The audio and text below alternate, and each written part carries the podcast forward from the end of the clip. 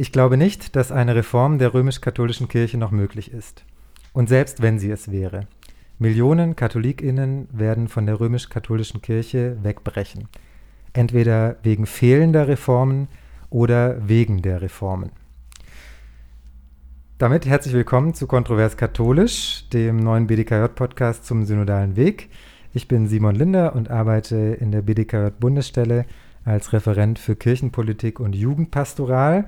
Und das Zitat, das ich euch gerade vorgelesen habe, ist von meinem heutigen Gast. Sie ist Theologin, promovierte Philosophin und viele kennen sie als Autorin des Buchs Nicht mehr ich, in dem sie erklärt hat, Betroffene sexualisierter Gewalt zu sein. Herzlich willkommen, Doris Reisinger. Ja, hallo. Schön, dass du da bist. Doris, vielleicht sagen wir einmal noch ganz zu Beginn, dass wir uns schon eine Weile kennen mhm. und schon ähm, auch mehrfach zusammengearbeitet haben. Du hast uns beim BDKJ schon mal von deiner Geschichte äh, erzählt, sehr eindrücklich, deswegen duzen wir uns. Genau. Vielleicht ist das gut, wenn wir das einmal am Anfang gesagt haben. Bevor wir zum Zitat kommen, äh, das ich vorgelesen habe, erstmal zu dem ganz aktuellen Thema. Äh, viele von euch wissen, dass äh, es in Köln gerade drunter und drüber geht. Äh, es gab diesen Fall von dem Pfarrer Johannes O. Da hat der Kardinal Wölki 2015 die Info bekommen, dass gegen den Pfarrer Missbrauchsvorwürfe äh, bekannt sind äh, und das wurde ihm gesagt, äh, dass dem so ist. Und dann hat er äh, entgegen dem Kirchenrecht das nicht gemeldet nach Rom. Das hätte er tun müssen. Das steht so im äh, Kirchenrecht. Und er hat gesagt, er hat das nicht gemacht, weil der Pfarrer schon schwer dement gewesen sei. So eine Regelung gibt es allerdings nicht. Das heißt, er hätte das ähm, nach den Kirchenrechtlern und Kirchenrechtlerinnen, die man die letzten Wochen so gehört hat und wenn man das selbst liest, einfach tun müssen.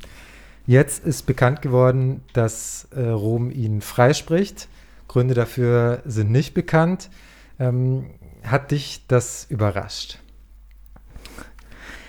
Ja, es hat mich in dieser, wie soll ich sagen, in dieser Deutlichkeit, in dieser Unverfrorenheit, äh, überrascht. Es war ja nicht mal ein Versuch dabei, das irgendwie noch zu begründen, zu erklären, wenigstens so zu tun, als ob das irgendwie vereinbar wäre, sondern es ist ein ganz, ganz ähm, offensichtlicher Widerspruch. Und das ist, das hat mich schon überrascht. Ähm, abgesehen davon, äh, von dieser äh, ähm, von dieser Deutlichkeit, äh, der Vorgang selber hat mich nicht überrascht. Und ich glaube, man kann sagen, dass die, diese Haltung, die dahinter steckt, wir haben ein Recht, ähm, dass bestimmte ähm, Verfahrensschritte im Umgang mit Missbrauch, mit, äh, mit Fällen, mit Anzeigen, mit Verdachtsfällen vorschreibt. Äh, und wenn jemand nicht, sich nicht dran hält, ist das trotzdem nicht so schlimm. ähm, diese Haltung ist, ist nicht überraschend. Die, glaube ich, ich ich, ich, beobachte die in Fällen, die ich kenne. Menschen, die noch näher dran sind an einzelnen Fällen, beobachten die noch intensiver und noch länger. Ich sehe die in Akten, an denen ich arbeite. Diese Haltung, ähm, dass man sich nicht rechtfertigen muss, dass man immer schon im Recht ist als kirchliche Instanz äh, und dass man auch am eigenen Recht vorbei, dass man das eigene Recht so anwendet, wie man gerade möchte äh, und sich ähm, und sich dabei nur sich selber Rechenschaft ablegt. Und das ist ein, ein, ein Prinzip, eine Haltung, die die ganze Kirche, institutionalisierte Kirche durchzieht. Wir bestimmen, was gilt und wir wenden das nach unserem eigenen Ermessen an oder auch nicht. Und wir müssen uns vor jemand anderem eigentlich nicht rechtfertigen. Das heißt, äh, das Problem liegt dann in dem Fall ähm, darin, dass man da auch keinen Widerspruch äh, einlegen kann oder nicht sagen kann, jetzt gibt es nochmal eine externe Instanz, die das nochmal nachprüft, wenn die Kirche sich schon ihr eigenes Recht gibt und das dann jetzt offensichtlich nicht einhält. Genau, das Problem liegt darin, und das merken wir ja gerade in diesem Fall ganz akut, wir können gar nichts machen. Äh, die Art, wie kirchliches Recht äh, zustande kommt, ausgelegt und angewandt wird, widerspricht allen Grundsätzen, die wir als äh, Mitglieder moderner rechtsstaatlicher Verfassungen und Ordnungen gewohnt sind. Es gibt keine Gewaltenteilung. Es gibt keinen, keine Beteiligung von uns oder von irgendjemandem äh, unterhalb einer gewissen klerikalen Stufe an Gesetzgebungsverfahren. Wir haben keinen Einfluss darauf. Wir können niemanden wählen, der für uns bei irgendwelchen Verabschiedungen von Gesetzen abstimmt, das gibt es alles nicht. Und wir können auch in einem solchen Fall nichts machen, niemand. Es gibt keine Instanz in der Kirche, die jetzt zur Glaubenskongregation gehen kann und sagen kann, Moment mal, ihr brecht hier euer eigenes Recht, äh, das kann nicht angehen, deswegen äh, unternehmen wir jetzt hier folgende Schritte. Das passiert nicht. Und von daher müssen wir eigentlich sogar dankbar sein, äh, dass die Glaubenskongregation das jetzt so deutlich gemacht hat, dass sie sich nicht an ihr eigenes Recht nicht gebunden fühlt,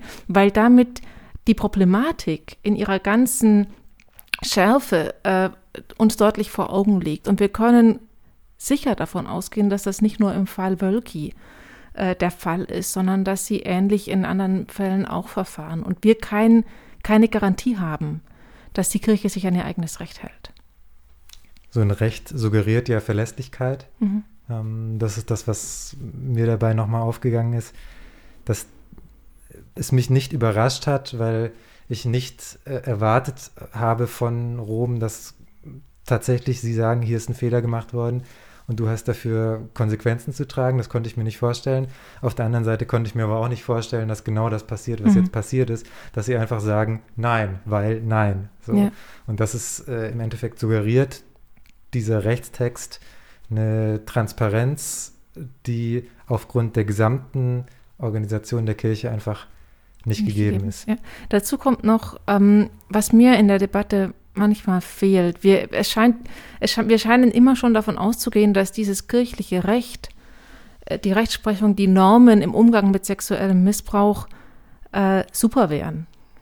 Und es gibt noch so viel ähm, ähm, an Kritik, die unbedingt geübt werden muss an den bestehenden Normen. Ähm, und die fehlt mir, ich höre die immer nicht. Äh, zum Beispiel, dass äh, die einzigen, die als Täter in Frage kommen, Kleriker sind. Gegen jemand anderen wird gar kein kirchliches Strafverfahren eingeleitet, ähm, wenn er jemanden missbraucht hat. Ähm, dass Opfer ausschließlich Minderjährige sind oder Personen, die äh, äh, vulnerable Personen, wobei Vulnerabilität so eng gefasst wird, dass die allermeisten Erwachsenen gar nicht in Betracht kommen als Opfer. Dass vor allem Betroffene keine nur Zeugen sind in Verfahren und keine Nebenkläger. Dass ich, dass, dass von der Logik des kirchlichen Strafrechts her, wenn ein Priester ein Kind missbraucht, er gegen seine eigene Zölibatspflicht verstößt und nicht gegen das Recht auf sexuelle Selbstbestimmung dieses Kindes ähm, oder gegen das Wohlergehen dieses Kindes und dass das Kind reduziert wird in einem kirchlichen Strafverfahren zu einem Zeugen gegen einen Kleriker, der gegen seinen Zölibat verstoßen hat. Ähm, er wird praktisch reduziert auf einen, äh, auf einen Anwalt oder einen Zeugen, der bezeugen kann, dass der Priester gegen Zölibat verstoßen hat. Was ihm dabei geschehen ist, spielt kann, ihm ist in den Augen des kirchlichen Strafrechts kein Schaden entstanden. Und das kann nicht sein. Das mhm. kann einfach nicht sein. Und dass wir darüber gar nicht reden, äh, erschüttert mich immer wieder. Ja, das muss man vielleicht nochmal für die sagen, die in dem Thema nicht ganz so tief drin sind in diesen kirchlichen Strafgerichtsverfahren, die es gibt, wird ja immer der Zölibatsverstoß äh, verhandelt. Ja, genau. Ähm, also die Person, äh, die den Missbrauch erlitten hat, die betroffene Person, ist damit äh, in Wahr, also in, in der kirchlichen Wahrheit gar nicht die betroffene Person, sondern betroffen ist immer die Kirche. Genau. Ähm, weil der Kleriker, deswegen geht es dann wahrscheinlich auch immer um Kleriker, eben ein Zölibatsversprechen der Kirche gegeben hat. Und das hat er gebrochen. Genau, beziehungsweise ähm, in, in Verfahren, wo es um Übergriffe in der Beichte geht, da geht es um einen Verstoß gegen das Beichtsakrament. Es geht niemals in kirchlichen Strafverfahren um einen Verstoß gegen eine Person, die da deswegen Rechte hätte in dem Verfahren. Wir haben, die Verfahren sind alle nicht öffentlich. Äh, auch die Betroffenen haben kein Recht auf Akteneinsicht, kein Recht auf anwaltliche Vertretung. Ähm, und ich würde mir wünschen, dass wir, dass das mehr Menschen deutlich ist, dass wir darauf drängen müssen, dass sich das ändert. Ich habe gemerkt, dass dieses Thema über die letzten Jahre äh, auf jeden Fall größer geworden ist. Wir werden über den synodalen Weg noch sprechen, der äh, ja deswegen äh, ins Leben gerufen wurde, weil es diese MHG-Studie gab, die 2018 veröffentlicht worden mhm. ist, äh, wo bekannt wurde, dass seit 1946 bis 2014 3677 Betroffene sexualisierte Gewalt es äh, in der Kirche gegeben hat. Und gleichwohl wird da auch gesagt, dass diese Dunkelziffer noch ähm, deutlich höher mhm. äh, liegt, was auch daran liegt, dass gar nicht alle Bereiche angeschaut mhm. worden sind. Ähm, da, da sprechen wir später noch drüber. Ich habe den Eindruck, dass also ich habe mein Studium 2011 angefangen, äh, Theologie, und weiß noch, dass das damals ähm, durch dieses Canisius-Kolleg aufkam. Davor war das gar kein Thema in meinen Augen. Ich erinnere mich daran, dass ich in meiner Zeit äh, als äh, Oberministrant mal so einen Zettel unterschreiben musste, dass ich äh, mich um Prävention bemühe. Und ich habe das gar nicht verstanden, weil ich nur diesen Zettel gekriegt habe. Und so, ich glaube, da hat sich, da hat sich tatsächlich, so nehme ich das jetzt zumindest bei, bei den Jugendverbänden wahr und, und sicherlich was Prävention angeht, auch, auch einiges verändert. Aber natürlich bewegt sich das alles noch in dieser Machtstruktur, die sich nicht verändert mhm. hat. Ähm, und da, da müssen wir später auf jeden Fall ähm, noch drüber sprechen. Also Machtstruktur von der Kirche äh, insgesamt. Wenn du zurückschaust, du hast 2014 das Buch veröffentlicht, Ende 2014, äh, das ist jetzt gut sechs Jahre her, mhm. nicht mehr ich heißt das Buch. Ähm, was, wie waren die ersten Wochen für dich? Was hast du für Reaktionen erwartet? Was hast du bekommen? Ich weiß gar nicht, was ich erwartet habe. Das war eigentlich nicht so, ich habe das Buch nicht mit einer bestimmten Erwartung geschrieben, sondern ich war vorher an dem Punkt, wo ich mir gedacht habe, ich habe jetzt alles gemacht. Ich habe zuerst innerhalb der Gemeinschaft, in der ich war, mit den Oberen gesprochen. Die haben nichts gemacht. Ich habe dann ähm, außerhalb der Gemeinschaft mit Priestern gesprochen, die auch nicht das Gefühl hatten, dass man da was machen müsste. Ich habe dann mit einer Kirchenrechtlerin gesprochen, die ähm, das in Rom angezeigt hat. Und danach hat es eine Visitation gegeben, ähm, bei der auch nicht viel herausgekommen ist. Und dann vor allem, ich weiß gar nicht, was daraus gekommen ist. Ich bin nie informiert worden. Mhm. Ich habe keinen Visitationsbericht gesehen. Die Verantwortlichen von damals sind mehr oder weniger die Verantwortlichen von heute. Ähm, ich bin zur Polizei gegangen, das Verfahren ist eingestellt worden. Und ich hatte an dem Punkt, das war 2012, das Gefühl, okay, ich habe alles versucht. Ich möchte aber trotzdem, es geht mir nicht, nicht nur um mich, also ich habe ich hab verstanden, dass diese Dynamik, die ich erlebt habe, als junge, idealistische Frau äh, in die Nachfolge Jesu gehen zu wollen, in eine Gemeinschaft zu treten, einzutreten und dort Missbrauch zu erleben. Und gar nicht so sehr sexuellen Missbrauch, sondern spirituellen Missbrauch, dieses über Jahre hinweg manipuliert werden, unter Druck gesetzt werden, alleingelassen werden, ausgebeutet werden, dass das tausenden Menschen auf der Welt so geht. Mhm. Dass es hunderte solche Gruppen gibt, die mit kirchlicher Anerkennung Menschen ähm, einfangen, manipulieren und ausbeuten. Das war mein Thema und das wollte ich, weil ich hatte vorher nie davon gehört, bevor ich es erlebt habe und ich habe gedacht, ich möchte andere schützen. Deswegen habe ich dieses Buch geschrieben und habe einfach gehofft, dass das seine Leserschaft erreicht. Und ähm, 2014, als das erschien, ist erstmal gar nicht viel passiert. Ich habe unmittelbar nach dem Erscheinen äh, von zwei, drei Menschen, die das mitbekommen haben, Nachrichten bekommen, du wusste ich gar nicht und ist ja voll schlimm und so. Mhm. Und äh, aber, aber so richtig, ähm, so richtig öffentlich geworden, so richtig wahrgenommen worden ist dieses Buch, glaube ich, erst 2016, 2017. Das hat sich wirklich, vermute ich, durch, von, durch Mund-zu-Mund-Propaganda mhm. seine Leserschaft gesucht von Menschen, die verstanden haben, worüber ich, worüber ich da schreibe. Und ähm, die, ähm, die, die, die, die Rückmeldungen, die ich da bekommen habe, waren in einem Maß ähm, wohlwollend und, und zustimmend und unterstützend, wie ich das nicht erwartet hätte. Ich hätte, habe ich auch bekommen, ich habe auch Anfeindungen bekommen, ich hätte aber mit wesentlich mehr Anfeindungen gerechnet. Mhm. Man stellt sich diesen Prozess, oder ich habe mir diesen Prozess ein bisschen so vorgestellt, dass du da lange jetzt äh, noch in dem Orden ja aktiv warst mhm. und dann gibt es so einen Schnitt und dann tritt man aus und gibt es so einen Moment, wo du gesagt hast, da konnte ich dann sowas formulieren oder da konnte ich dann dieses Buch schreiben oder rausbringen? Also wann kannst du uns nochmal ein bisschen so in diese Zeit zurücknehmen? Wann, wie lief das so ab? Also auch, um sich das zeitlich ein bisschen vorstellen mhm. zu können. Ich habe ganz oft die Frage bekommen, warum sind Sie nicht gleich nach dem sexuellen Übergriff gegangen? Und ähm, darauf antworte ich gerne, ich hätte zu keinem Moment weniger gehen können als da. Mhm. Ich glaube, man kann sich nicht vorstellen, wenn man das nicht erlebt hat, gar nicht, auch wie gesagt, gar nicht nur dieser sexuelle Übergriff, sondern diese jahrelange wirklich Abschottung von der Außenwelt, ähm, die jahrelange Kontrolle, ein, eine, eine Atmosphäre von Kontrolle, die man sich nicht vorstellen kann, wenn man nicht in so einer Gruppe gelebt hat. Ähm, ähm, die ja nicht nur in einer äußeren, sondern vor allem in einer inneren Kontrolle besteht, Gewissenskontrolle, Gefühlskontrolle.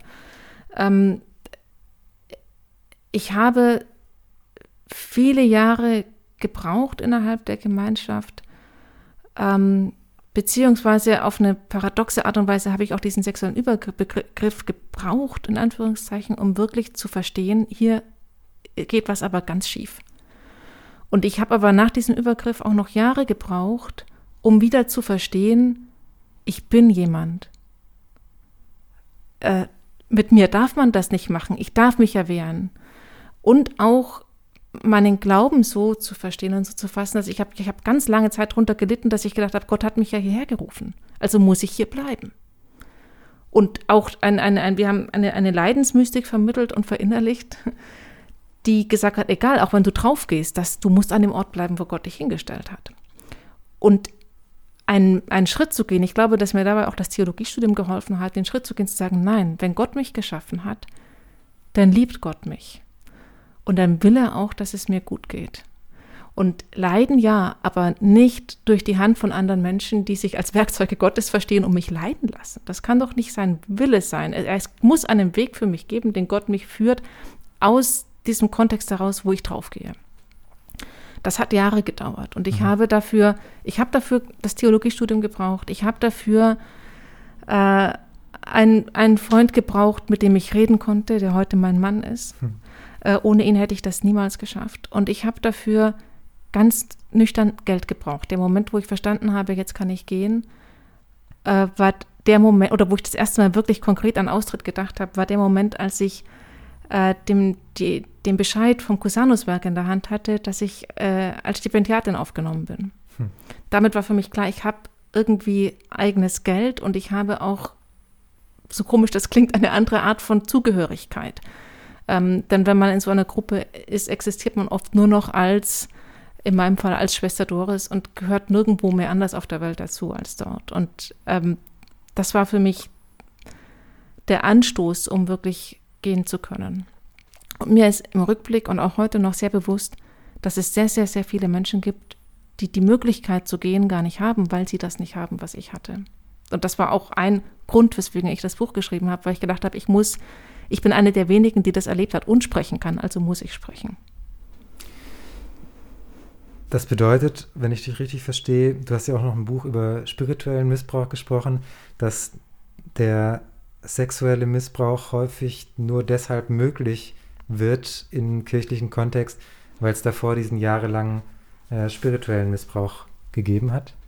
Genau. Äh, wir wissen das mittlerweile aus äh, Untersuchungen von, äh, von Fällen, wo Minderjährige betroffen sind. Es gibt verschiedene Täterstrategien und im, im, in einem äh, kirchlichen, religiösen Kontext benutzen Täter ganz oft ihre Rolle als Seelsorgende, benutzen äh, religiöse Bilder, religiöse Rituale, um eine Abhängigkeit zu erzeugen und um äh, die Tat anzubahnen. Und das gilt für Minderjährige, das gilt aber vielmehr noch für Erwachsene, was dann leider dazu führt, dass ähm, für Außenseiter oder auch äh, äh in, in Gerichtsprozessen äh, das, was an Tatanbahnung durch religiöse Bearbeitung, religiöse Abhängigkeit äh, geschehen ist, gar nicht als solche erkannt wird, sondern die Taten vermeintlich einvernehmlich sind. Ähm, wobei Täter oft ihre, ähm, ihre Rolle als geistliche Begleiter, ein, durch ihre Rolle als geistliche Begleiter, als Seelsorger ein Vertrauensverhältnis aufbauen das können wir auch im, im ganz normalen, jenseits von irgendwelchen religiösen Gemeinschaften im engeren Sinn beobachten, einfach in, in Seelsorgeverhältnissen. Ähm, äh, das gilt umso mehr dann für Gruppen, für geschlossene Gruppen, wo jemand wirklich 24-7 innerhalb einer Gruppe lebt äh, äh, und mit nichts mehr in Kontakt kommt, was, was nicht die Sicht der Gruppe bestätigt und wo Abhängigkeit von einem religiösen Führer, einer Führungsfigur äh, grundlegend ist. Und innerhalb eines solchen Settings kann man, kann man sich dem Zugriff, äh, der immer erst emotional, geistlich und dann sexuell stattfindet, äh, kaum entziehen. Da kommt man dann zu den Risikofaktoren, genau. die äh, in der MHG-Studie ja auch benannt sind. Da geht es dann um Macht, da geht es um Sexualmoral äh, auch der Kirche und um diese anderen Themen, die da ähm, benannt sind. Was mich von dir sehr interessiert, ist dieses Thema Betroffenenperspektive. Mhm. Also es gibt in der Kirche ähm, sehr viele Menschen, die von äh, sexuellem Missbrauch, von sexualisierter Gewalt betroffen sind. Es gibt sicherlich noch viel mehr, die von geistlichem Missbrauch mhm. äh, betroffen sind, wo es dann nicht ganz so weit ging, aber, aber die auch eine, eine schlimme Erfahrung gemacht haben. Ähm, diese betroffenen Perspektive, ich versuche die einzunehmen, aber mir fällt das ganz schwer, weil ich nicht weiß, wie das geht. Also ich versuche ähm, mir das vorzustellen, ich lese dein Buch, ich, aber ich kann mich da nicht reinversetzen, weil vieles von dem, was du da schilderst, für mich so unvorstellbar ist, dass ich gar nicht so richtig weiß, wie ähm, du auf Kirche blickst oder wie mhm. Menschen, die sowas erlitten haben, äh, auf Kirche blicken. Hast du da einen Rat für die Menschen, die im synodalen Weg äh, aktiv sind oder in anderen Kontexten von Kirche aktiv sind und überlegen, wie können wir eine betroffenen Perspektive in unsere Prozesse implementieren? Das klingt so technisch, aber verstehst du, wie ich meine? Ja, ich, äh, ich finde das auch ganz, ganz schwierig. Ich, ähm, ich weiß gar nicht, wo ich da anfangen soll. Ich finde schon auch das Wort betroffenen Perspektive schwierig, denn es suggeriert, dass alle Betroffenen eine Gruppe sind und eine Perspektive haben. Und ich würde mir wünschen, dass wir in der Kirche viel öfter einfach damit rechnen, egal wo wir sind, es sind höchstwahrscheinlich Betroffene unter uns, die vielleicht nicht als Betroffene geoutet sind. Mhm. Ähm, das ist keine Sondergruppe, die irgendwie neben der Kirche steht oder nur in einem bestimmten Bereich von Kirche präsent wäre. Äh, die haben auch nicht alle eine Perspektive. Ähm, betroffenen Perspektiven sind so verschieden, wie Betroffene sind und Betroffene sind wahnsinnig verschieden. Ähm, das sind nicht immer äh, Menschen, die, äh, die, gehören nicht alle einer Altersgruppe an, die gehören nicht alle einem Geschlecht an, die haben sehr, sind auch sehr verschieden umgegangen mit dem, was sie erlebt haben. Es gibt äh, äh, Hochschulprofessoren, die Betroffene sind, und es gibt Obdachlose, die Betroffene sind. Und ich würde mir wünschen, dass diese ganze Bandbreite erstmal vor Augen steht und dass wir nicht damit rechnen, dass es eine Extragruppe ist, die wir irgendwie extra auf die wir extra, also dass man sagt, okay, jetzt reden wir unter uns und dann nehmen wir die Betroffenen dazu. Oder jetzt reden wir normal und dann nehmen wir jetzt mal die betroffenen Perspektive. Ja, also das so eine ganz andere Perspektive wäre. Ähm, das vorausgeschickt, wenn man selber nicht betroffen ist und versuchen möchte zu verstehen, wie wirkt das, was wir jetzt hier machen, auf Betroffene, ähm, ist der beste Weg immer noch so jemanden herzuholen und die Person direkt zu fragen und immer mit einzurechnen, dass aber die Person auch nicht für alle anderen spricht. Niemand kann für alle Betroffenen sprechen. Und vielleicht als dritten Punkt noch die betroffenen Perspektive, sofern man überhaupt was so verallgemeinern sprechen kann, ist eine Perspektive von Menschen, die traumatisiert sind und die gelitten haben. Und ähm, die vor allem darunter gelitten haben, auch wieder verallgemeinert gesprochen, dass kirchliche Machthaber ihre Macht missbraucht haben. Da geht es ganz oft nicht nur um die einzelnen sexuellen Übergriffe oder die spiritualisierte Gewalt, die sie erlebt haben, sondern mindestens so sehr darum, was sie erlebt haben, wie kirchliche Verantwortliche damit umgegangen sind und mit ihnen umgehen. Das heißt, was diese Menschen schwer belastet, ist in aller Regel überhaupt die Präsenz von kirchlichen Machthabern. Mhm. Ist oft schon schwer zu ertragen. Ähm, und schwer zu ertragen ist das Gefühl oder der Verdacht, instrumentalisiert und manipuliert zu werden, weil sich das, was man an Übergriffen erlebt hat, äh, in einem solchen Moment wiederholt. Äh, und was man sich wirklich wünscht, sind Menschen, die nicht betroffen sind, aber das sehen und unterstützen. Und in dem Moment, wo man merkt, als Nicht-Betroffener, hier wird jemand instrumentalisiert, hier wird jemand in eine Ecke geschoben und wir sagen, ja, also äh, ich habe so ein bisschen das Gefühl gehabt, ähm, und habe das immer wieder mal im kirchlichen Kontext, wenn Betroffene so übermäßig gelobt und erwähnt werden. Und man sagt, ja, das ist so wertvoll, dass ihr das hat und danke. Und das war ja jetzt so erschütternd und wir sind so wahnsinnig dankbar für das. Dann wird immer auch unter dieser Decke von Höflichkeit und Freundlichkeit und Anerkennung immer auch irgendwie signalisiert, ihr seid was extra. So, ihr seid, und wir sind hier freundlich mit euch und ihr seid was extra. Und das sollte nicht passieren, sondern man sollte das, was Betroffene sagen, inhaltlich umsetzen äh, und nicht dabei stehen bleiben, dass man sie irgendwie lobt und anerkennt und aus Protest stellt. Betroffene sind auch nicht automatisch Heilige und Betroffene sind auch nicht automatisch Propheten, sondern Betroffene können, sind Experten, wenn es darum geht, zu erzählen, was sie erlebt haben und wie damit umgegangen worden ist. Und die Konsequenzen daraus müssen aber diejenigen ziehen, die Verantwortung haben.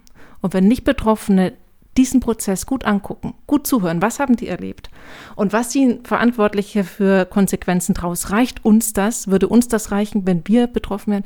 Das ist das, was ich mir wünschen würde. Und ich glaube, was andere Betroffene, soweit ich für die mitsprechen kann, sich auch wünschen. Dieses genau hingucken, was ziehen Verantwortliche für Schlüsse aus dem, was Betroffene erzählt haben. Wir hatten äh, in der vergangenen Woche das ja gesehen bei der Online-Konferenz zum synodalen Weg gab es drei Betroffene, die dem betroffenen Beirat der Deutschen Bischofskonferenz mhm. angehören, die dann ein Statement abgegeben haben, was genauso auch gelobt wurde mhm, und wahrgenommen wurde, ähm, wie du das gerade geschildert hast. Das heißt im Endeffekt, man darf das so wahrnehmen, aber man muss halt die richtigen Schlüsse dann daraus ziehen. Genau, das, man, darf nicht, man darf nicht dabei stehen bleiben, dass man immer wieder betont, wie wertvoll das ist, sondern man muss hinhören, was die eigentlich gesagt haben und was sie fordern und sollte sich zum Anwalt dieser Forderungen mhm. äh, mitmachen. Man muss auch nicht alles immer 100 Prozent übernehmen, was jeder oder jede Betroffene sagt, aber wirklich zuhören, was sie, was sie erzählen, wenn sie erzählen, was sie erlebt haben und die Schlüsse daraus ziehen. Ähm, und sie nicht wie, wie Kinder behandeln, die jetzt ein Flötenstück vorgespielt haben, sage ich jetzt mal ein bisschen böse, sondern mhm. sie in dem, was sie erzählen, ernst nehmen. Das heißt, die richtigen Konsequenzen ziehen. Genau. Ich erinnere mich an dein Gespräch mit Kardinal Schönborn aus Wien. Der hat dir zugehört mhm. ähm, und der hat ähm, dieses, diese Konsequenz von allem, was er gehört hat, was er in diesem Interview dann offensichtlich ähm, für sich gezogen hat, war zu sagen, ich glaube Ihnen. Mhm. Was hat dir das bedeutet? Ich habe das Gefühl, dass äh, dieses Gespräch oft, ähm, dass da irgendwie ein ganzer Unterbau ist, den man eigentlich miterzählen müsste, der nicht allen bewusst ist. Kardinal Schönborn war ja über Jahrzehnte sehr eng mit der Gemeinschaft befreundet, in der ich missbraucht worden bin. Nicht nur er, viele, viele hochrangige Kleriker, aber er war der Einzige, der mein Buch gelesen hat und daraufhin Kontakt mit mir aufgenommen hat. Und diese Geste alleine, auch schon ohne ein öffentliches Gespräch, diese Geste alleine hat mir unendlich viel bedeutet. Denn das ist eine Dynamik, die wir in der Kirche oft haben und immer wieder beobachten können, dass hochrangige Kleriker, die befreundet sind mit Beschuldigten und mit Tätern, diese Freundschaften nicht aufkündigen oder in aller Stille aufkündigen oder aber die Täter noch verteidigen und sich mit den Opfern überhaupt nie austauschen. Die nicht ernst nehmen, denen nicht glauben. Ähm, und ich glaube, dass wir diese, dass diese Dynamik noch viel auf viel breiterer Ebene von viel mehr Menschen durchbrochen werden müsste in der Kirche. Das ist ein Problem, das wir haben, dass das nicht geschieht. Und Schönborn hat das in dem Gespräch gemacht und war auch bereit, ähm, sich mit mir sich mit mir öffentlich auszutauschen. Mir war in dem, in dem Zeitpunkt schon klar, Gespräche, ich will kein Gespräch mit einem Bischof unter vier Augen irgendwo im Hinterzimmer, denn ich brauche keine Seelsorge von ihm. Mhm. Ähm, das ist oft ein Missverständnis. Bischöfe haben ja, ein, ein, ein, Grundproblem der Kirche ist, dass, dass wir keine, klare, keine Rollenklarheit haben. Ein Bischof hat einfach unendlich viele Rollen. Er ist Personalchef, er ist oberster Richter in seiner mhm. Diözese, er ist oberster Seelsorger in seiner Diözese und diese Rollen wechseln sie oft fließend intuitiv, wie es ihnen gerade passt. Und in einem Gespräch mit einer Betroffenen würde ich sagen, ist ein Bischof in aller Regel nicht Seelsorger, sondern in seiner Verantwortung in seiner Personalverantwortung für den Täter oder in seiner Personalverantwortung als Vertuscher oder für Vertuscher in seiner Diözese angesprochen und mhm. soll sich äußern. Ähm, und ein solches Gespräch macht unter vier Augen keinen Sinn. Ähm, und abgesehen davon ähm, wollte ich diese Geste, die Schönborn gesetzt hat, ich habe mir gewünscht, dass die öffentlich sichtbar wird, weil ja. ich sie für so wichtig gehalten habe. Und war dann sehr beeindruckt, äh, als er nicht nur zugesagt hat, sondern ähm, er tatsächlich von Wien mit dem Zug, er wollte aus klimatechnischen Gründen nicht mit dem Flugzeug kommen. Okay. Äh, Wo ist das aufgezeichnet worden? Äh, in Bayern? In Bayern, in, in München, München, in München, in einem Studio vom Bayerischen Rundfunk. Und er ist da mit dem Zug aus Wien gekommen, nur er allein. Ohne einen Pressesprecher, ohne einen Sekretär, mit seinem Rucksack über der Schulter. Das hat mich sehr beeindruckt. Ich glaube, das hätten sehr viele Bischöfe nicht gemacht. Ähm, und das hat mir sehr viel bedeutet, dass er sich überhaupt, dass er sich darauf eingelassen hat. Er hat mich nicht von oben herab angesprochen in dem, in dem Gespräch. Und ich bin bis, ich, ich, ich muss zugeben, wenn ich ganz ehrlich bin, bis heute die Frage, ob er mir glaubt, ähm, ich, ich hätte die ihm nicht gestellt. Äh, das war tatsächlich der Regisseur, der in der Pause gesagt hat, dass Sie müssen, fragen Sie ihn das doch. Sie müssen. Okay. So, und ich habe gedacht, ja, eigentlich, warum nicht? Weil das ist nochmal eines, ob er es mir am Telefon sagt. Und das andere ist, das macht diese Geste rund, wenn er öffentlich die Geste setzt, sich mit mir zu treffen, dass er auch öffentlich das sagt. Und äh, ich hatte so ein bisschen das Gefühl, dass sich an der Stelle der Spieß umdreht. Denn man kann diese Frage ja verstehen als eine Art, ähm, äh, ich in der Bittstellersituation, ich als, als eine Art Unterwerfung, ich brauche das, dass sie mir glauben. Mhm. So habe ich die nicht empfunden, so hätte ich die auch nicht gestellt, weil ich äh, das nicht brauche. Ähm, ähm, umgekehrt aber kann man es ja lesen als, er konnte gar nicht Nein sagen in der Situation. Ähm, also er hat, er hat ja dadurch, dass er sich mit mir getroffen hat, das irgendwie implizit schon gesagt. Ja. Und das nochmal explizit sagen zu müssen, hat aber, meine ich, wahrgenommen zu haben, ihm auch noch was gekostet. Ähm, und das war vor allem eine Botschaft ähm, an alle, an viele, viele andere Betroffenen, die das nie gehört haben und die das wirklich brauchen. Denn ich habe oft das Gefühl, ähm, mir glaubt die Öffentlichkeit. Mhm. Äh, und abgesehen davon ähm, weiß ich gar nicht, was einem Betroffenen Glauben bedeuten soll, vor allem in Fallkonstellationen, wo, äh, wo es ja nicht darum geht, dass zwei Leute, die sich auf der Straße begegnen, irgendwie zwei verschiedene, sondern wo so klar Menschen in, in Abhängigkeitsbeziehungen stehen und es gar nicht außer Frage steht, dass jemand über Jahre in einer Gemeinschaft war, die eine konkret total krasse äh, äh, unmenschliche Ideologie vertritt äh, und dort ein sexueller Kontakt stattgefunden hat. Ich weiß gar nicht, ich brauche, also weiß nicht, was, was man, wie man konkret meine, aber auch viele andere Geschichten überhaupt erzählen müsste, um zu sagen, ich glaube nicht, dass das Gewalt war. Also von daher brauche ich das gar nicht, weil ich das so für so evident halte. Ähm, was, was für mich an Ambivalenz nach dem Schönborn-Gespräch bleibt, ist äh, die Tatsache, dass, äh, dass es eine Geste war. Ja. Und dass viele Sachen, die er auch angesprochen hat in dem Gespräch, die er zugegeben hat, er hat gesagt, es ist eine, ich weiß nicht mehr jetzt ein genauer Wortlaut, aber es ist die Ursünde der, der Kirche, dass sie die Frauen, dass Frauen nicht auf Augenhöhe mit Männern sind. Was zieht er für Schlüsse daraus? Er ist ja nicht, er ist nicht irgendjemand, er ist äh, der Kardinal von Kardinal und Erzbischof von Wien. Ähm, er ist Mitglied der Glaubenskongregation schon sehr lange was zieht er für Schlüsse daraus? Er hat von diesem furchtbaren Fall erzählt, von einer betroffenen Frau in einem südeuropäischen Land und wie sehr sie ignoriert worden ist äh, und er ihr geholfen hat und, und äh, die, die, römischen äh, Behörden nichts unternehmen wollten und ihm nicht geglaubt haben. Was zieht er für Schlüsse daraus? Er hat keine Schlüsse gezogen. Er hat eine Geste gesetzt. Das ist groß, äh, gemessen an dem, was andere machen oder machen würden. Aber man sieht auch deutlich, was fehlt. Ähm, und ich glaube, ich weiß gar nicht, jetzt sind noch mal zwei Jahre vergangen. Ich weiß gar nicht, ob ich jetzt noch mal zu so einem Gespräch bereit wäre, weil ich ähm, gestenmüde bin. Gesten sind ja was, was wirkt, wenn danach oder wenn sie etwas zeigen, was genau. passiert. Ja. Ähm, das kann davor sein und dann gibt es eine Geste manchmal ist es auch wichtig, erst eine Geste zu setzen und dann was zu tun. Ja.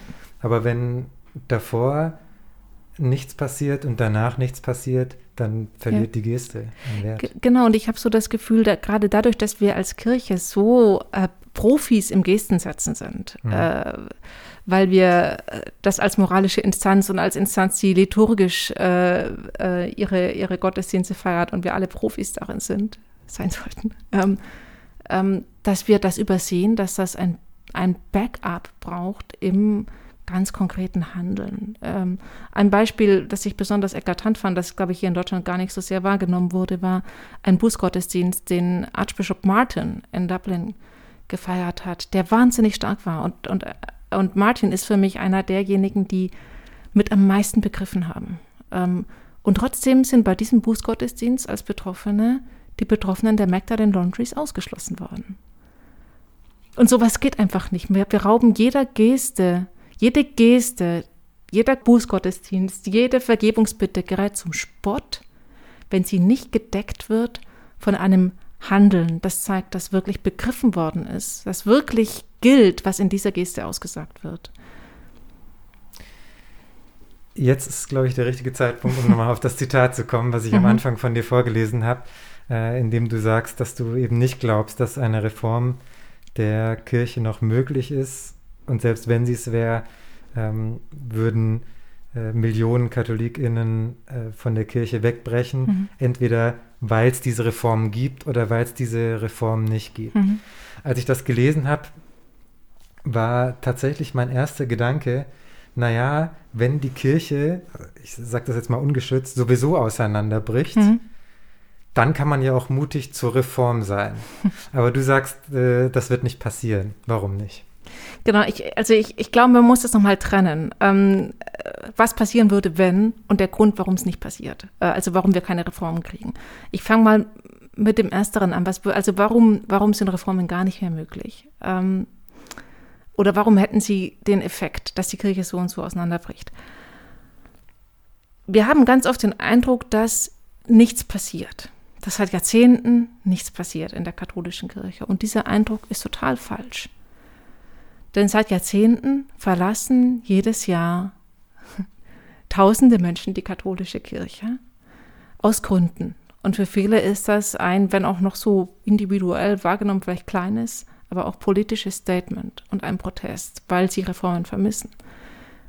Auf der anderen Seite haben wir innerhalb dieser Kirche auch keinen Stillstand, sondern einen Prozess, der, schwer, der sich schwer beschreiben lässt. Wir haben auf jeden Fall in diesem komplexen Prozess eine wachsende Radikalisierung einer wachsenden Gruppe, die ganz gezielt äh, in eine autoritäre, anachronistische Richtung geht, die äh, offen, ähm, ja, wie soll man das, wie soll man das benennen? Offen, auf jeden Fall offen sexistisch ist, offen klerikalistisch ist ähm, und sehr aggressiv auftritt.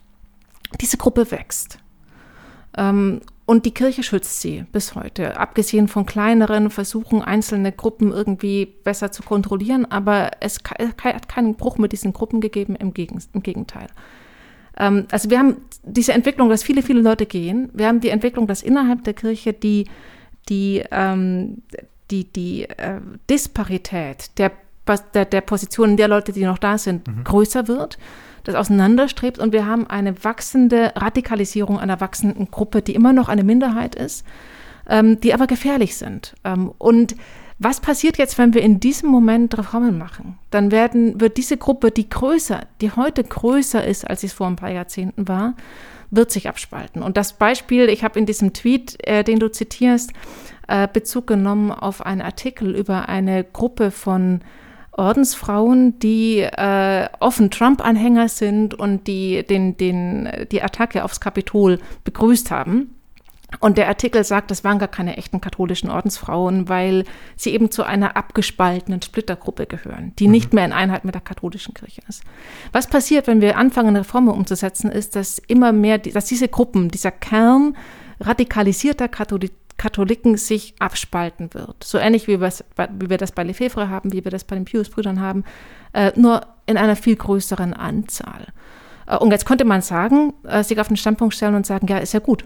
So äh, ein mhm. bisschen platt, ja. Dann, dann, dann, dann bleiben wir mit denen, die vernünftig sind, so ungefähr. Aber sind die nicht auch katholisch? Also im Sinn von, die sind dann trotzdem da. Und die Kirche hat die produziert. Das heißt, die Kirche hat als Instanz, als Institution eine Verantwortung für die Gruppen, die sich in ihrem Schoß unter ihrer Führung radikalisiert haben. Und diese Gruppen sind gefährlich.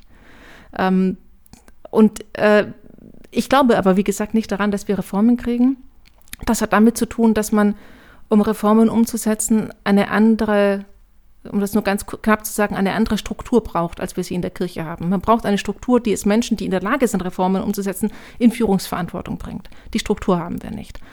Ähm, das heißt, wir werden wahrscheinlich den Prozess haben, den wir seit Jahrzehnten haben in den nächsten Jahren. Der wird immer weiterlaufen, dass viele Leute, die Reformen vermissen, ähm, die Kirche verlassen, weil sie es nicht mehr verantworten können, in der Kirche zu bleiben.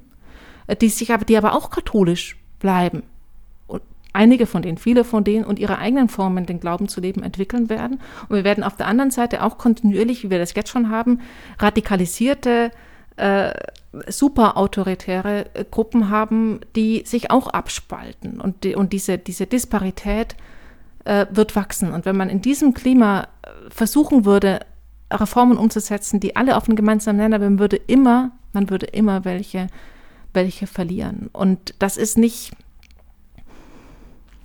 ich glaube, dass das unausweichlich ist. Ich glaube auch, dass das tragisch ist. Gar nicht so sehr, weil die Institution dabei ist zu zerbrechen, sondern vor allem wegen der Menschen, die in diesem Prozess unter die Räder kommen, die entweder anfällig sind für diese manipulativen, hochcharismatischen, hoch äh, autoritären, gefährlichen Gruppen äh, oder die eine Heimat in gewachsenen Strukturen äh, vermissen oder für Menschen, die irgendwo auf einer scheinbar ganz anderen Seite der Kirche von Leuten, die aber auch nicht mehr institutionell kontrolliert werden, äh, auch abhängig werden und von denen in Gefahr geraten, ausgebeutet zu werden. Das heißt, der Verlust, äh, der Verlust funktionierender Strukturen, in denen in denen Verantwortung, Gesetzgebung, Verfassung, die, die, die, die, eine vernünftige Form, katholisch zu sein, eine einheitliche Lehre ähm, funktioniert.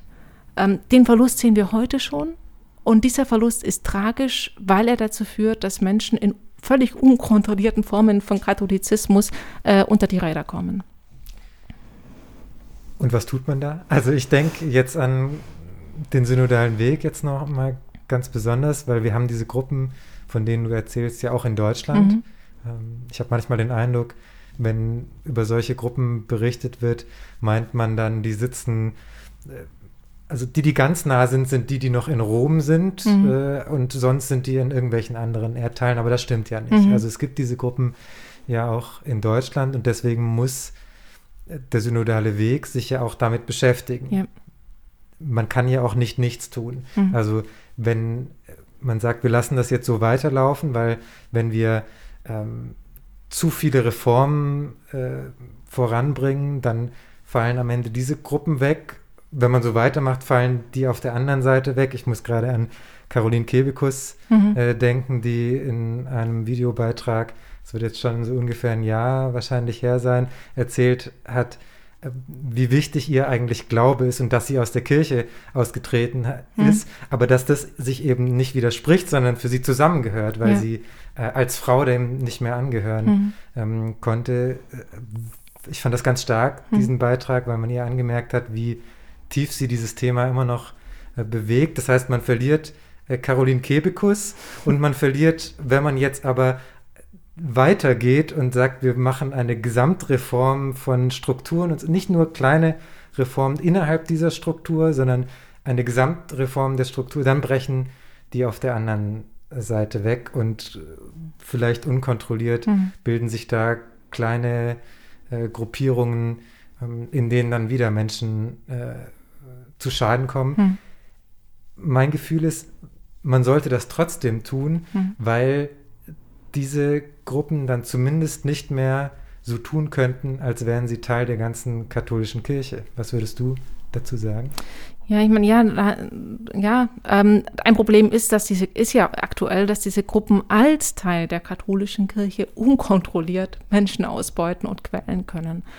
Ähm, aber das zeigt genau diesen Verlust. Äh, ich, ich glaube, ich, ich, ich vermute manchmal, das ist nur eine Vermutung, dass römische Behörden aus Kalkül da nicht so genau kontrollieren. Denn wenn sie das tun würden, wäre, wäre diese Massenmanipulation und Ausbeutung, diese ständig, diese Generierung von scheinbar Stra Massen strahlender junger Menschen, die begeistert die Lehre der Kirche vertreten, nicht mehr möglich. Ähm, und dann wären die weg. Also dieser, dieser Kontrollverlust ist ja jetzt schon sehr real. Und wenn, wenn wir uns vorstellen, wir würden eine Struktur schaffen, in der eine vernünftige Form, eine vernünftige Organisation, wo, wo, wo Kontrolle möglich ist, die wirklich Missbrauch verhindert. Keine Kontrolle, die selber missbraucht, sondern eine Kontrolle, die Missbrauch verhindert. Ähm, ich glaube nicht, dass automatisch alle weg abbrechen würden. Das Problem, warum das trotzdem der Fall ist, ist genau, dass wir, ähm, dass wir Lehre mit Struktur verwechselt haben. Das wird ja gerne den Leuten vorgeworfen, die sagen, wir wollen äh, Strukturveränderungen.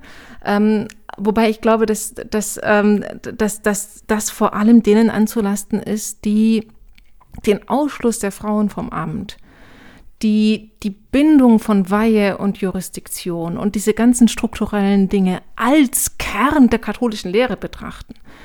Ähm, und ich kann mir sehr gut vorstellen, dass wir, dass die Kirche, dass eine Kirche, das ist aber eine Utopie, dass eine Kirche funktionieren könnte, in der Leute, die das mögen, äh, die Messe im Tridentinischen Ritus feiern, in der Leute, die das, die das mögen, äh, ewige Anbetung halten und Rosenkranz beten, Leute, die das mögen, äh, mit äh, Yoga praktizieren oder liturgischen Tanz und Leute, die das mögen, vor allem in der sozialen Arbeit aufgehen und das alles sich gegenseitig ergänzt und das alles Raum hat. Und ein, das Einzige, was in der Kirche aber auch, finde ich, nicht verhandelbar sein dürfte, ist, ähm, was nicht vorkommen darf, ist, dass Menschen äh, grundlos äh, diskriminiert werden und das, was sie wollen und brauchen, ähm, in, um ihren Glauben zu leben, ihnen verwehrt wird, ohne dass es einen echten Grund dafür gibt. Also und, und, und vor allem darf es auch nicht verhandelbar sein, ob man, ob man Menschen zumindest so ein bisschen äh, in der Kirche missbrauchen darf oder nicht. Oder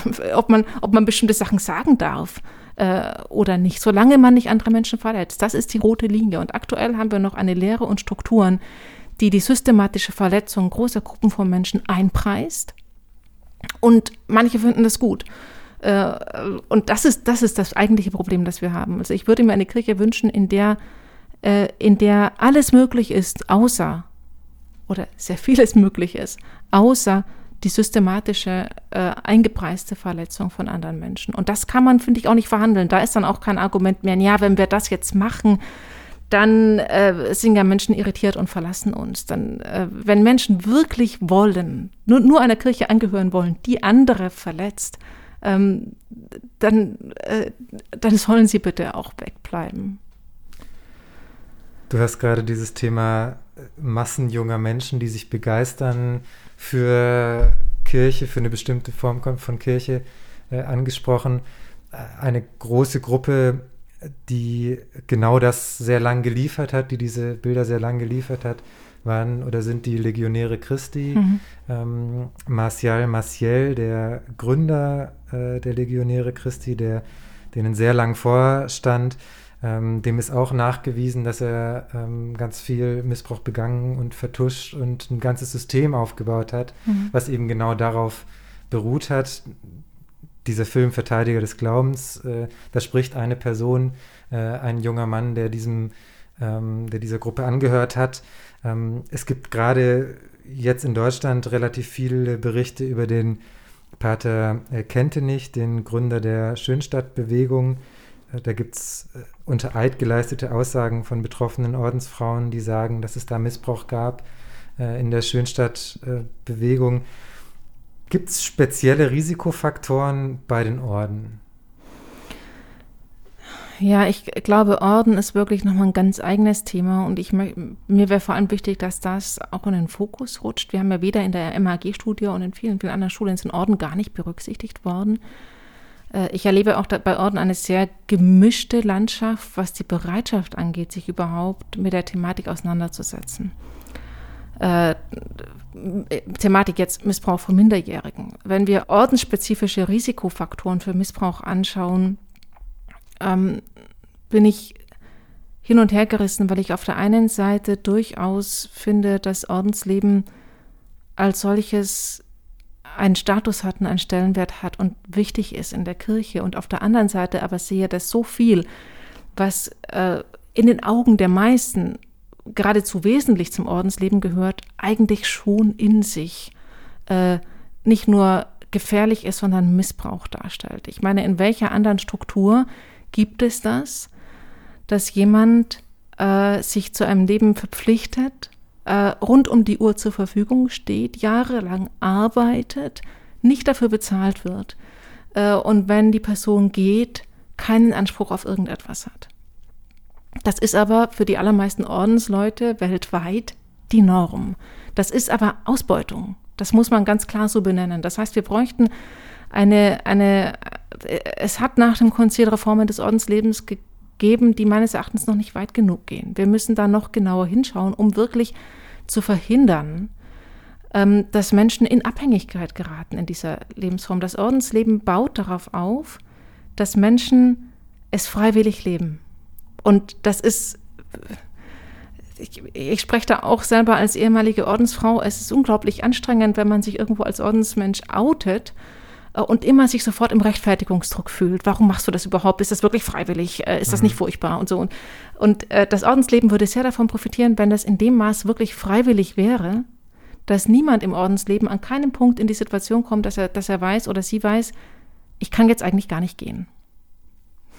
Ab dem Moment, wo man weiß, ich kann jetzt eigentlich gar nicht mehr gehen, ist es nicht mehr so richtig freiwillig.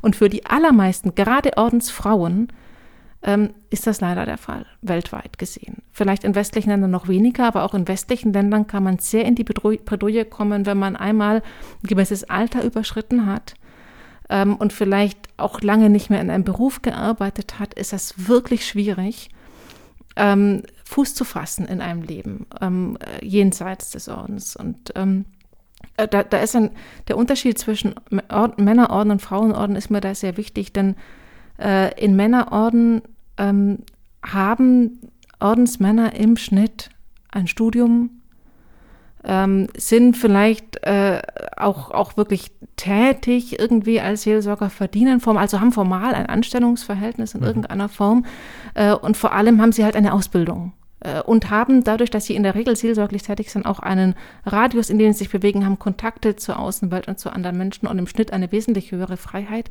als Ordensfrauen, die das in einzelnen Kommunitäten auch haben, aber gerade in den problematischen, äh, wirklich in die Situation geraten können, dass sie gar keine Ausbildung haben, dass sie das Kloster oder den Orden gar nicht oder nur in Ausnahmefällen und nur in Begleitung überhaupt verlassen können äh, und dass sie eben wirklich keine Anstellung haben oder in einem sogenannten Gestellungsvertrag arbeiten, äh, der ähnlich wie Leiharbeitsverhältnisse funktioniert und, und keinen Anspruch haben. Also Ordensfrauen haben so wenig äh, Einklag oder gar keine einklagbaren Rechte und das darf eigentlich nicht der Fall sein. Also wenn wir gerade theologisch gesprochen oder geistlich gesprochen diese Lebensform als, äh, als eine Form der engeren Nachfolge der Brautschaft Christi betrachten, dann müsste es auch ganz, ganz handfest rechtlich, strukturell, finanziell äh, eine ganz andere Wertschätzung für diese Art von Lebensform geben, die dann verhindert, dass es Missbrauch gibt. Denn wenn man sich in einem Orden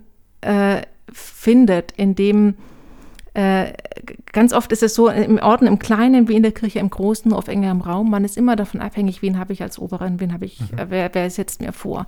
Äh, und ähm, abgesehen davon, dass es Gruppen gibt, neuere Orden, neuere geistliche Gemeinschaften, in denen man auch nicht wählen kann oder nicht direkt wählen kann oder vielleicht jemanden wählen kann, aber eigentlich ist der Gründer der, der alles im Orden bestimmt, äh, dann kann man sich in einer Abhängigkeit wiederfinden, die wirklich erdrückend ist, die dann sowohl den äußeren Bereich anbelangt, welche Aufgaben habe ich, wo wohne ich, äh, wie viel, welche Mittel habe ich zur Verfügung, als auch das geistliche innere Leben, was darf ich denken, wie muss ich beten.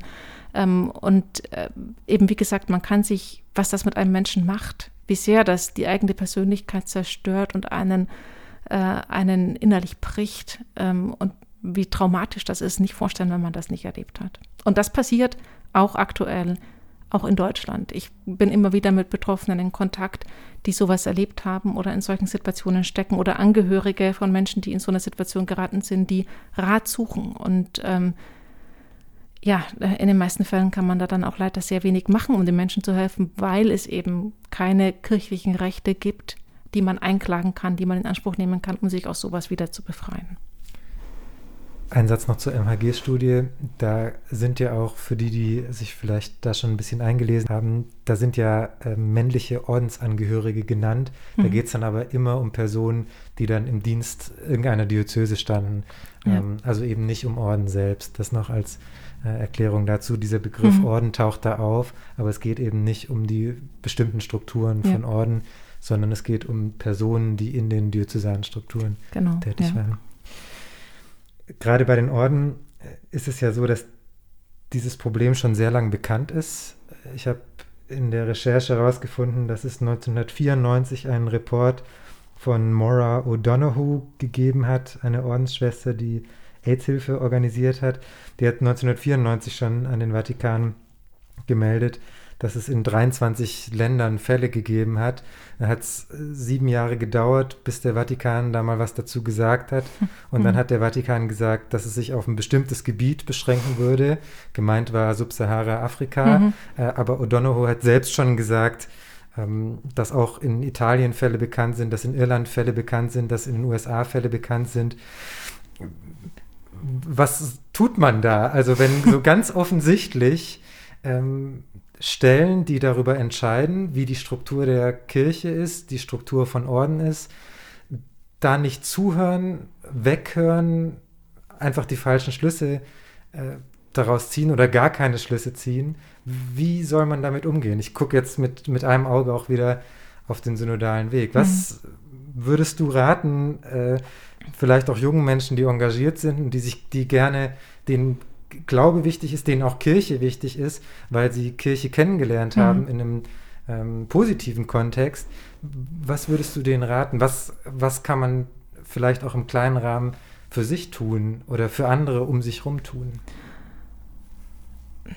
Für mich ist das Wichtigste, dass Leute sich solidarisieren. Dass man das nicht einfach vergisst. Mich hat es umgehauen. Ich habe ja lange Zeit gedacht, ich bin die Einzige, und als ich gelesen habe, dass Maura O'Donoghue 20 Jahre bevor mir das passiert ist, angefangen hat, diese Fälle zu dokumentieren und in Rom zu melden. Und vor allem, als ich gesehen habe, dass das 2001 äh, geleakt worden ist und die ganze Welt Bescheid wissen konnte, dass die New York Times darüber berichtet hat. Und es hat offensichtlich kein Schwein interessiert. Das hat mich umgehauen. Und ich würde mir einfach wünschen, dass Leute da hingucken, einfach hingucken und die Verantwortlichen, auch als Nicht-Betroffene, die Verantwortlichen zur Rechenschaft ziehen und darauf ansprechen, damit die sich nicht in, dem, in der Sicherheit wähnen können, dass nur die Betroffenen da was von ihnen wollen. Denn die Betroffenen in diesem Fall, gerade wenn man sich die Berichte von O'Donoghue anschaut, ähm, sind wirklich die marginalisiertesten der Marginalisierten. Die haben keine Stimme. Wenn man sich in eine Ordensfrau hineinversetzt, die äh, in einem in einem Land wirklich in Subsahara-Afrika. Ähm, oder es muss gar nicht in Subsahara-Afrika sein, aber ich finde es dort besonders eklatant, weil dort auch die minimalsten Möglichkeiten, die wir staatskirchenrechtlich haben, um ausgetretene Ordensleute abzusichern. Und die Rechte, die wir in einem westlichen, das Auffangsystem, das wir in einem westlichen Land haben, dort auch nicht existiert unter Umständen. Ähm, das sind Fälle von Ordensfrauen, die systematisch vom Priester missbraucht wurden, die mit AIDS angesteckt wurden, die schwanger wurden, die zu Abtreibungen gezwungen wurden oder Kinder bekommen haben und dann auf die Straße gesetzt worden sind. Die sich prostituieren müssen, um überleben zu können. Solche Fälle gibt es auch in Italien. Der Kardinalpräfekt der religiösen Kongregation hat das erst neulich wieder angesprochen und sich selbst dafür gelobt und dem Papst, dass sie ein Auffanghaus haben, wo eine Handvoll von solchen Frauen ja von der Straße gerettet wurden. Und ich denke mir, nein.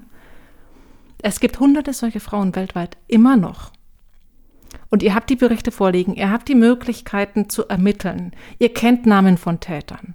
Ihr müsst allen diesen Frauen helfen und ihr müsst gegen alle diese Täter ermitteln. Ihr könnt euch nicht reinwaschen mit einer kleinen symbolischen Geste, wieder in dem Fall, ähm, sondern ihr habt die Verantwortung. Und ich würde mir einfach wünschen, dass gerade weil diese betroffenen Frauen ganz oft wirklich keine Stimme haben, ähm, dass andere die Stimme für sie sind. Und das würde konkret bedeuten, erstens das Thema anzusprechen, auch beim synodalen Weg. Äh, es gibt auch Fälle von sexualisierter Gewalt gegen Ordensfrauen in Deutschland.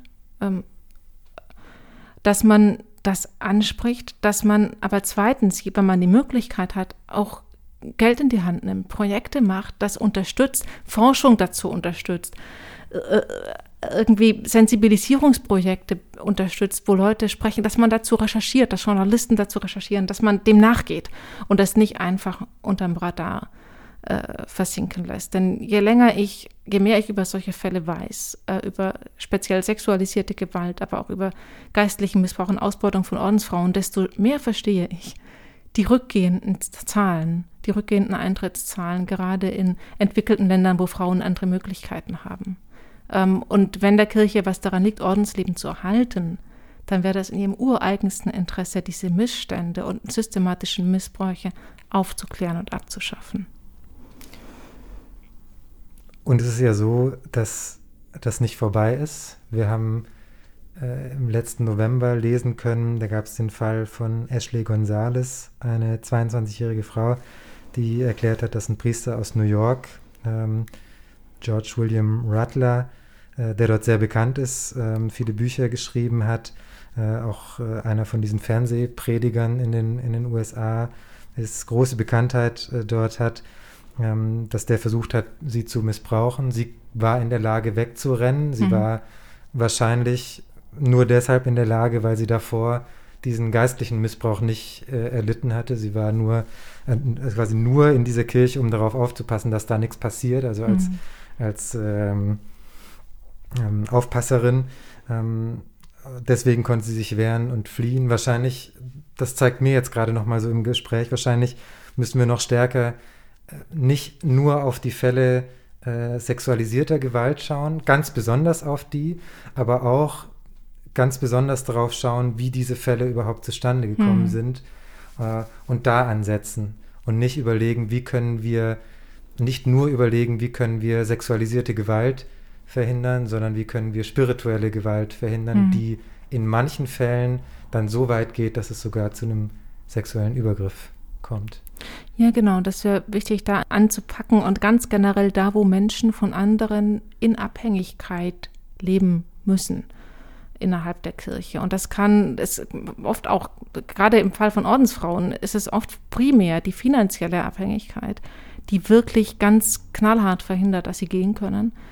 Ähm, und die spirituelle Abhängigkeit oder spiritualisierte Gewalt kommt dann da dazu, die die ganz oft dazu führt, dass Frauen, sowohl Ordensfrauen als auch Laien, als übrigens auch erwachsene Männer, in einem seelsorglichen, in einer seelsorglichen Beziehung den Punkt nicht mitkriegen, wo es Gewalt wird. Weil erst normalisieren die Täter oder Täterinnen, gibt es auch vereinzelt, ähm, normalisieren, was du willst, ist jetzt nicht wichtig. Das wird dann manchmal, manchmal wird das brutaler manchmal wird es in eine, da gibt's, gibt's, kommt in verschiedenen Geschmäckern, aber diese Dynamik ist immer dieselbe. Das brauchst du jetzt nicht. Lass mal los. Äh, mach dich mal frei von deinem eigenen Kopf, von deinem eigenen Gefühl. Vertrau mir. Ähm, und äh, und dann wird das irgendwie, geht es dahin, dass man Sachen macht, die man nicht machen würde, die man nie gemacht hätte die man eigentlich auch nicht will, aber der Wille ist einem an dem Zeitpunkt schon abtrainiert. Jetzt musst, du musst mal verzichten auf das, was du willst. Das ist wichtig, damit du geistlich wachsen kannst. Und dann kommt der Moment, wo man, wo man anfängt, Dinge zu tun, die man nicht will. Das muss, es kann auch sein, dass es gar keine sexuellen Übergriffe gibt, aber dass jemand finanziell ausgebeutet wird. Dass, dass, dass Priester es schaffen, Ehrenamtliche oder Menschen aus ihrer Pfarrei in eine Weise auf sich zu binden, dass sie den ganzen Garten umgraben, den Herrn Kleriker von morgens bis abends bekochen, äh, ihr halbes Konto für ihn plündern, weil er ein neues Auto braucht und nicht merken, dass das verrückt ist und dass das Ausbeutung ist und dass er das eigentlich gar nicht darf, aber das scheinbar freiwillig tun, weil er ihnen erklärt hat, das trägt zum Aufbau des Reiches Gottes bei oder was auch immer. Ähm, und in, diesen, in, dieser, in dieser Dynamik, wenn ich einmal an dem Punkt bin, wo ich nicht mehr spüre, was ich will, und wo ich nicht mehr dran glaube, dass das, was ich will, irgendeine Relevanz besitzt. Das ist in Klammern gesagt nochmal, das klassische, die klassische Ordensspiritualität besteht darin, den eigenen Willen aufgeben und auch nicht also auch so aufgeben, dass man ihn gar nicht mehr spürt und dass man ihn nicht mehr für relevant hält, weil man sich ja äh, hinopfert oder wie das Weizenkorn in die Erde fällt oder wie auch immer, wie das dann nochmal biblisch legitimiert wird. Wenn ich einmal an dem Punkt bin, kann man alles mit mir machen.